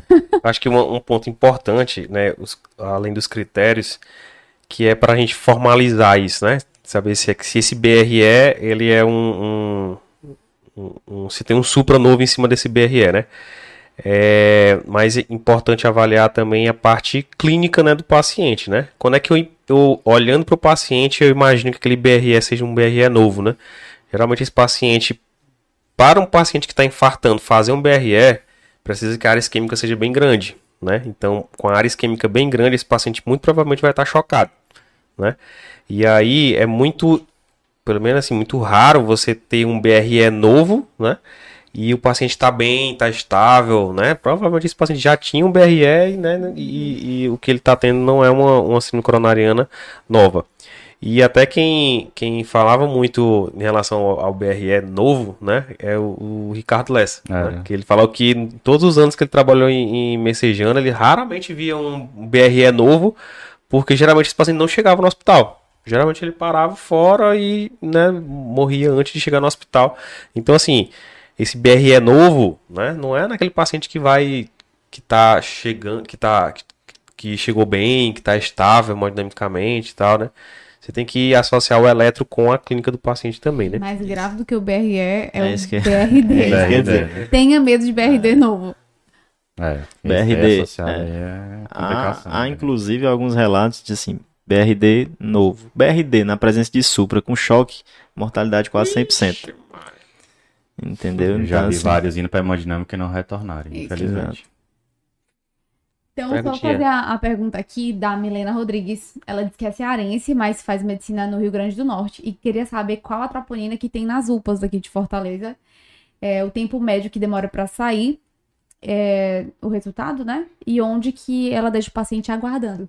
É uma dica bem prática essa aí. Eu gostei, Milena, da Hum, pergunta. legal, então vamos. A primeira pergunta. É, qual- qual o tipo de troponina? O tipo de troponina é a troponina ultrassensível. Há até pouco tempo atrás, algum. tá com mais de um ano já. Que antigamente a, a enzima era qualitativa, então era só positivo e negativo, mas já foi mudada agora para troponina ultrassensível. Então a gente consegue mensurar a, a, com uma ultrassensibilidade né, o valor da troponina. Inclusive, né? Acabava que muita gente, enfim, internava o paciente falando que era um, que era um IAM sem supra porque dava um pouquinho acima do valor. É importante, ao utilizar a troponina ultrassensível, você estabelecer qual, quais critérios, quais pontos de corte você vai utilizar para dizer que é IAM. Tem o limite do laboratório, que na, na UPA, se não me falha a memória, agora acho que é 0.014, se não me falha a memória. É, e assim, várias outras patologias aumentam a troponina. Então, a troponina, entre o valor limite do laboratório até um ponto de corte que acima daquele ponto a gente vai pensar em AM, né? Que seria três vezes né, o valor do, do- de referência. É, você pensar em AM acima de um ponto de corte maior, né? Show. É, a segunda pergunta é o tempo médio que demora pra sair. Nas UPAs de Fortaleza hoje, como o laboratório ele não fica nas unidades, existe apenas um ponto de coleta nas UPAs. E aí esse, esse, esse exame ele vai para um laboratório central, a parte de rondas que passam nas UPAs a cada duas horas. Então a média de retorno do resultado é em torno de 3, 4 horas para voltar o, a- o resultado dessa troponina. Né? Então não é tão rápido assim que volta o resultado da É, troponina. mas ainda assim, como é um exame crítico, né? Eles dão prioridade Em cima realização. dos outros. E se positivar, se der alterado, eles já ligam pra avisar que o exame tá alterado, certo? É, E a última, a outra pergunta é onde é que deixa o paciente aguardando? Aí vamos para o cenário ideal e o cenário atual. cenário ideal, paciente com síndrome coronariana aguda ou suspeita de. É, e você está seriando enzimas, se você está seriando enzimas é porque você está pensando que esse paciente pode ter né, algum quadro de isquêmico, enfim. Se você está seriando enzimas, o local ideal é que esse paciente esteja no local monitorizado, que seria a sala de dor torácica, é, do- no- lá no hospital. Na UPA, seria a observação. O paciente no leito, monitorizado e aguardando enzimas ali, seriando eletro, monitorizado. Na realidade das UPAs hoje, esses leitos de observação estão ocupados por pacientes que estão internados, entre aspas, aguardando transferência. Então, esse paciente hoje ele acaba, acaba aguardando na observação breve, que é uma poltrona, que o paciente fica esperando, e se por acaso positivar enzimas, alterar elétrico, ele tiver critério de internação, é que ele entra, né? Mas o principal é, tipo assim, não dar alta para esse paciente, deixa ele nem que seja sentado na poltrona aguardando, e quando ele tiver né, definida a internação dele, né, bota ele para para dentro. Qualquer sinal de instabilidade, seja elétrica ou hemodinâmica, é botar ele no leito. E dor refratária, né? Que como a gente viu também, deixa o paciente como al- muito alto risco, né? É, é isso, na, na UPA tem uma salinha que é a, sala de medicação e a observação breve, que em algumas UPAs são separadas, a nossa é na- mesma, no mesmo local. E normalmente é lá que o paciente fica. É importante que você explique pra ele por que, que ele tá lá. Porque às vezes vai sair um exame e você vai ter que repetir. Esse negócio de zero, duas horas, na prática não funciona. Porque a gente só pede o outro quando chega a primeira. Então, assim, são três a quatro horas. Aí você vai pedir. Então, o paciente acaba ficando muito tempo se ele for seriar. Se você não explicar por que, que ele tá lá, Uhum. pode ser que um paciente que evada e ele pode voltar parado. Pra você não. não- E é Enfim. importante até falar, tipo, é, quando, de quanto, quanto tempo eu vou seriar esse ECG, né? Sim, é, É de outra dúvida. meia, meia hora, de tem. uma em uma hora, de duas em duas horas, né? O que é que vocês dizem aí? assim, não, não tem um tempo específico. Então, assim, a troponina, a- as diretrizes orientam você repetir com uma hora ou duas horas, né? Mas o eletro, assim, se o paciente tem dor ou se passou a dor e ele volta a ter dor, você vai ter que repetir o eletro para saber se não teve alguma alteração em relação ao eletro inicial, né? Ou você pode fazer o eletro a cada meia hora se o paciente tiver algum sinal de instabilidade, né? O eletro, o paciente com, é, assim, é importante falar também que se tiver supra não precisa ficar seriando o eletro, importante isso aí, né? né? É importante, certo? Ficar seriando Nem- o eletro com supra, nem, eletro pedir troponina, nem- nem, nem- pedir troponina. Por favor. Eu ia falar isso. Por favor. Já aconteceu, inclusive, em, em UPAs, mas aqui de Fortaleza mesmo, de casa. Não, tá suprado, mas eu tô aguardando enzima. Não, gente, você não aguarda enzima. Tem que correr com esse paciente. Importante, importante isso aí. certo? Mas assim, voltando pro eletro, assim, tem, tem algumas literaturas que falam em repetir o eletro em meia, meia hora, tem uns que falam em uma, não, acho que assim, não tem um tempo específico, esse paciente tem que ficar monitorizado, teoricamente ele tá com a cardioscopia lá, né? Então assim, é, no feeling Expectativa é mesmo. realidade, né? Aí, realidade, ele tá numa sala de medicação lotada. Às vezes, inclusive, ele precisa ficar na cadeirinha do lado de fora, onde não tem Uma mini enfermeira. recepção, né? Como se fosse uma recepçãozinha, Não é mas só lá não, dentro. não é só lá não. Isso. E eu tenho pra avisar pro paciente e pra equipe é pelo menos assim, pessoal, ó, esse paciente pode estar infartando, tô seriando aqui. Se ele sentir dor, faz o eletro na hora. Eu sempre falo assim, vamos tentar flagrar aqui, né? Enfim, deixa pelo menos avisado. Agora, se é um paciente que eu. Aquele paciente que tá assim, cara, esse paciente deve estar infartando. Faz o precoce, É, né? E a outra é assim, não, não, porque assim, devido à superlotação, a gente acaba às vezes negligenciando assim, entre aspas, o, o caráter de é um paciente que está infartando. É. Né? E você, não, ele tá bem agora, deixa ele sentadinho, não, cara, é um paciente que está infartando.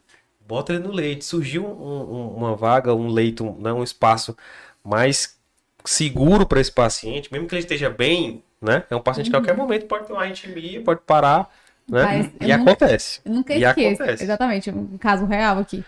Recém-formada, primeiros plantões na UPA, tava dando um plantão com o Renan, Renan Diniz, nosso amigo que hoje tá em São Paulo fazendo nefro. E ele pegou um paciente que positivou a troponina, então ficou com uma IAM sem supra.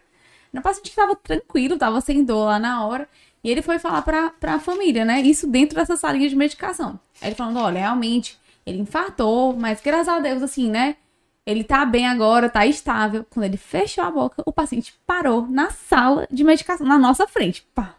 Então, assim, é um paciente que é uma bomba relógio, certo? Teve uma vez na, na UPA mesmo, também fez o mesmo cenário. Chegou suprado, regulamos, estamos aguardando a ambulância. Aí cenário superlotado, tinham quatro pacientes onde era para ter dois, né, na sala vermelha.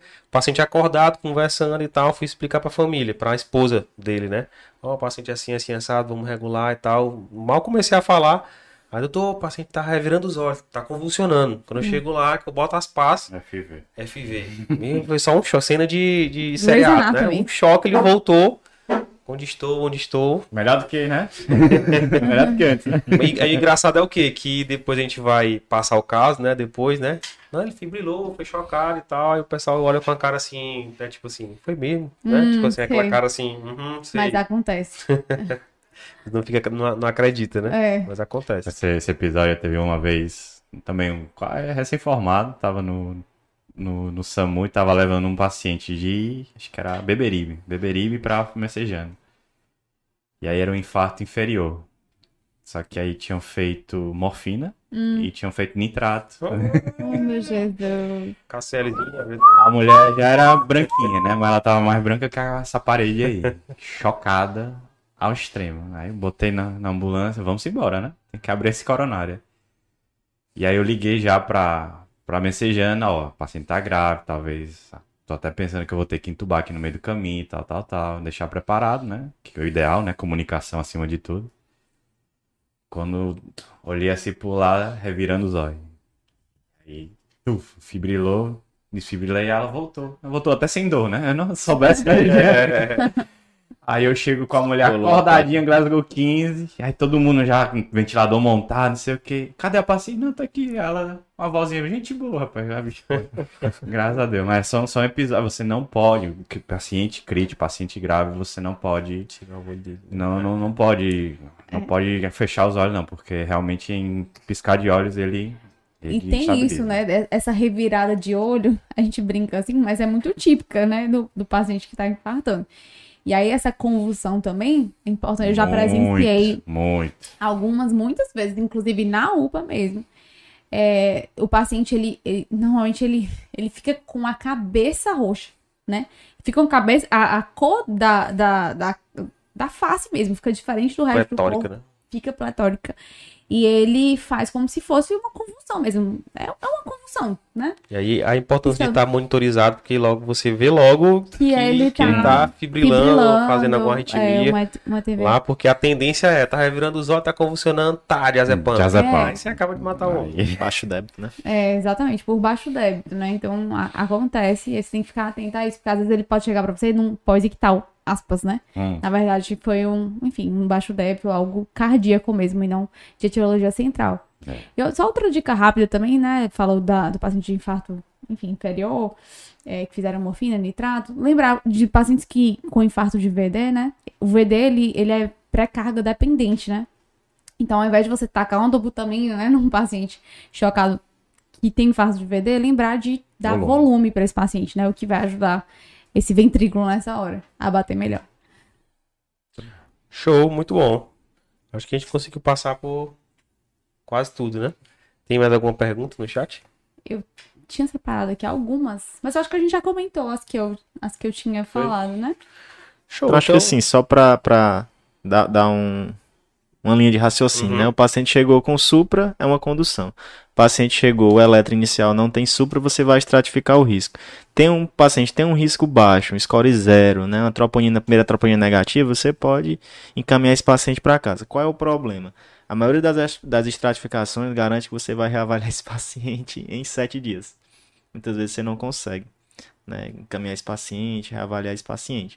Mas paciente com score zero e uma troponina negativa você pode liberar. O paciente com a troponina ma- maior do que 2, né, com um perdão, um heart score maior do que 2, esse paciente precisa ser internado pelo seu moderado ou alto risco, da dor, da dor tipicamente anginosa, né? Esse paciente vai internar. Internou esse paciente, aí você tem que seguir uma sequência de medicações, estrati- continuar a estratificação do risco. Aí você vai, uma das ferramentas que você pode utilizar é o GRACE. Um score de risco baixo, esse paciente tem um, uma certa linha de raciocínio. Moderado a alto, você tem outra linha de raciocínio. Né? Aí você começa o passo a passo do tratamento em si. Lembrando que isso é rápido. Né? Você não precisa esperar a primeira troponina para iniciar. Né? Você tem que começar rápido. Pode resumir o podcast só nesse pedacinho Hum. agora. Ué, Excelente. dá um rio, né? É, dá o riso. Dá né? rio. Então, eu acho que, que uma mensagem, né, complementando o que o Elson falou, é que, assim, crie evidências, né, para você e, e para o paciente, né? Se você quer você não, né? Você acha que é um paciente que precisa internar e tal. Cria as evidências, estratifica, Uhum. clinicamente, estratifica é, através do, do- dos scores, eletro, enzimas, enfim. A- Da mesma forma, se é um paciente que você acha que, que tá mais para alta, cria evidências também, calcula, né, o, estratifica esse risco. E, mais uma vez, a gente que trabalha na emergência, a gente não tá para acertar em 100% das vezes nosso diagnóstico. O que a gente faz é reduzir as probabilidades, né? Vou reduzir a, a chance de ser aquele diagnóstico que vai matar. Ah, vou dar alta para um paciente que com score baixo, troponina negativa, elétrico não está alterado. Assim, a chance desse paciente ter alguma complicação né, nos próximos dias aí é, é baixíssima. Pode ser que ele tenha? Pode, mas aí é obra do acaso, né? Uhum. Aquele 1% de chance que ele tinha, ah, aconteceu, mas você tinha todas as evidências para não manter esse paciente né, E registre, internado. né? E É importante né? registrar, né? Assim, é importante registrar. Às vezes os serviços são superlotados, mas a culpa do serviço estar superlotado não é sua, não. Você tem que fazer o seu trabalho, deixar tudo registrado, porque assim, se esse paciente for para casa vier até algum evento desfavorável, ele caiu naquela minoria que você estratificou o risco adequadamente, viu que esse paciente tinha um baixo risco e liberou, né? Se algum dia vier algum problema para você, vai estar tudo registrado lá, você vai ter literatura respaldando, né? Agora, se você coloca paciente com dor no peito sem sinais de alarme, alta. Aí que Aí fica você se difícil, né? complica, né? Me ajude a lhe ajudar, né? É. Mais alguma coisa aí? Não, só lembrando também de, de questões mais práticas, né? Pra gente que tá na linha de frente, né?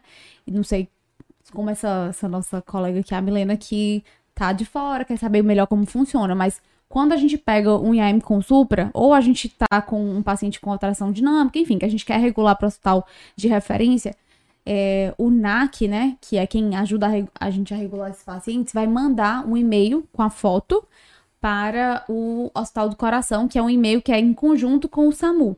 Então, quando você liga para o SAMU, normalmente o médico regulador já viu o ECG. Então, dá para você discutir junto com ele o caso, né? Você vai passar a clínica, vai passar sinais vitais e você vai falar. é, ele já viu o eletro, entre em contato com o messejano e normalmente já manda a resposta para mandar a ambulância. Para quem trabalha no interior e tem a possibilidade de fazer o trombolítico, existe um grupo, né, de trombolítico, um grupo no WhatsApp, né? Isso, no zap. Que também vai dar essa orientação para o SAMU. Então, normalmente é um grupo que tem os cardiologistas lá do Hospital do, do Coração e eles dão a orientação de, ok, vai, tromboliza o paciente. Então, é uma coisa que é feito mais ou menos em conjunto e que tem funcionado, né? Pelo menos Sim. pelo que a gente consegue com ver. certeza, com certeza. Então, assim, o, o colega tá de plantão no hospital do interior. Ele faz o chamado, abre a ficha, né, com a central de regulação. O caso ele é recebido via WhatsApp e compartilhado com o grupo trombolítico. Né? Sempre tem um plantonista. O caso é discutido e definida a conduta. Vai trombolizar, vai seriar eletro, enfim. Es- Essa resposta é né, dado o retorno para o colega e aí a, a tomada de decisão é feita. Né? Se for caso de trombolítico, dispara a UTI e vai realizar a trombólise e encaminhar para o hospital de Messejana. Ou para o hospital de referência da, da região. E na dúvida, se você tiver na dúvida, né, ah, você pode mandar um direct para o Missão Emergência, tá? Está 23 horas por dia ligado para você responder, tá lá no plantão, tá? Pode mandar aquela... Tá Mande o seu ECG. Gente, então assim, a conversa tá muito boa, daria pra gente ficar conversando aqui horas, né, horas e horas, tema bastante, né, importante. Eu ia perguntar mensagens finais que vocês queriam deixar para a audiência, acho que muita coisa já foi falada, né? É, mas eu re- refaço a pergunta, uma mensagem final para né, a nossa audiência aí que está escutando vocês. E logo em seguida, né, onde nós encontramos vocês nas redes sociais, para eles mandarem também um direct para você que tiver de plantão, né? Pode mandar os elétricos para eles é. também. O valor, né? Não, assim, só, só assim, puxar um pouquinho, né? Não vou finalizar agora, não. Deixa eu- Não tem que me, não tem que me aguentar agora. É, Não, só porque assim, eu acho que foi feita a pergunta do segundo antiagregante plaquetário no paciente do infarto com supra. Sim. Então, assim, no infarto sem supra, a gente tem algumas diferenças, né? pronto, Então, boa. assim, né, te- tem, tem a pressa de fazer o, o segundo antiagregante plaquetário, qual faz, né? Aí, é, o AS vai ser feito em todos os pacientes, baixo, moderado e alto risco, né? O segundo antiplaquetário, aí vai depender. Se é um paciente com Grace Score baixo, você vai avaliar a necessidade de, de introduzir esse segundo antiagregante plaquetário. Porque nesses pacientes você pode, se você tiver acesso, né? Há uma estratificação de risco não invasiva, né? Aí a diretriz atual já traz o uso da de coronárias, né? Para avaliar se o paciente tem alguma placa, alguma coisa, ou se, até se o paciente tem, se tem disponível no serviço, aí não é o caso da UPA, né? Um teste ergométrico sob esforço submáximo, para avaliar se esse paciente, isso claro, o paciente não está com dor, né? Vai estar o paciente com dor em cima da para correr, né? Mas assim, existem outras formas de estratificação não invasiva. Os outros passos, né? É estatina em dose máxima, de alta potência, né? É, o, a heparina, se for o caso, lembrando que esses, todos esses pacientes estão internados, né? A heparina, de preferência, a heparina de baixo peso molecular e as outras terapias que mudam a mortalidade, né? O paciente com isquemia é um paciente com IC. Então, toda aquela terapia para IC que muda a mortalidade deve ser instituída. Num paciente com moderado risco, esse paciente vai ter que ser encaminhado para estratégia invasiva precoce, em até 24 horas, né? Então, assim, o segundo antiplaquetário nesses pacientes, aí você pode, a diretriz é clara nisso, você pode pra, deixar para fazer na sala de hemodinâmica, se ele for fazer nessas 24 horas. Se é aquele paciente que, por toda a falha do sistema, não consegue chegar no serviço, você deve instituir o segundo antiagregante plaquetário né? E a preferência vai para os outros, os novos, né? Ticagrelol e prasugrel. Lembrando que no paciente que tem alto risco de sangramento, você vai evitar o prasugrel, tá certo? Num paciente que vai para a estratégia imediata, em até duas horas, né? Que a Thaís já falou os critérios naquela hora, arritmias graves, choque cardiogênico, outras condições, o segundo antiplaquetário vai ser dado na sala de hemodinâmica, tá certo? Então, assim, a única, basicamente, a única situação que você vai fazer imediato é naquele paciente com vaso ocluído, infarto com supra ou equivalente de vaso ocluído.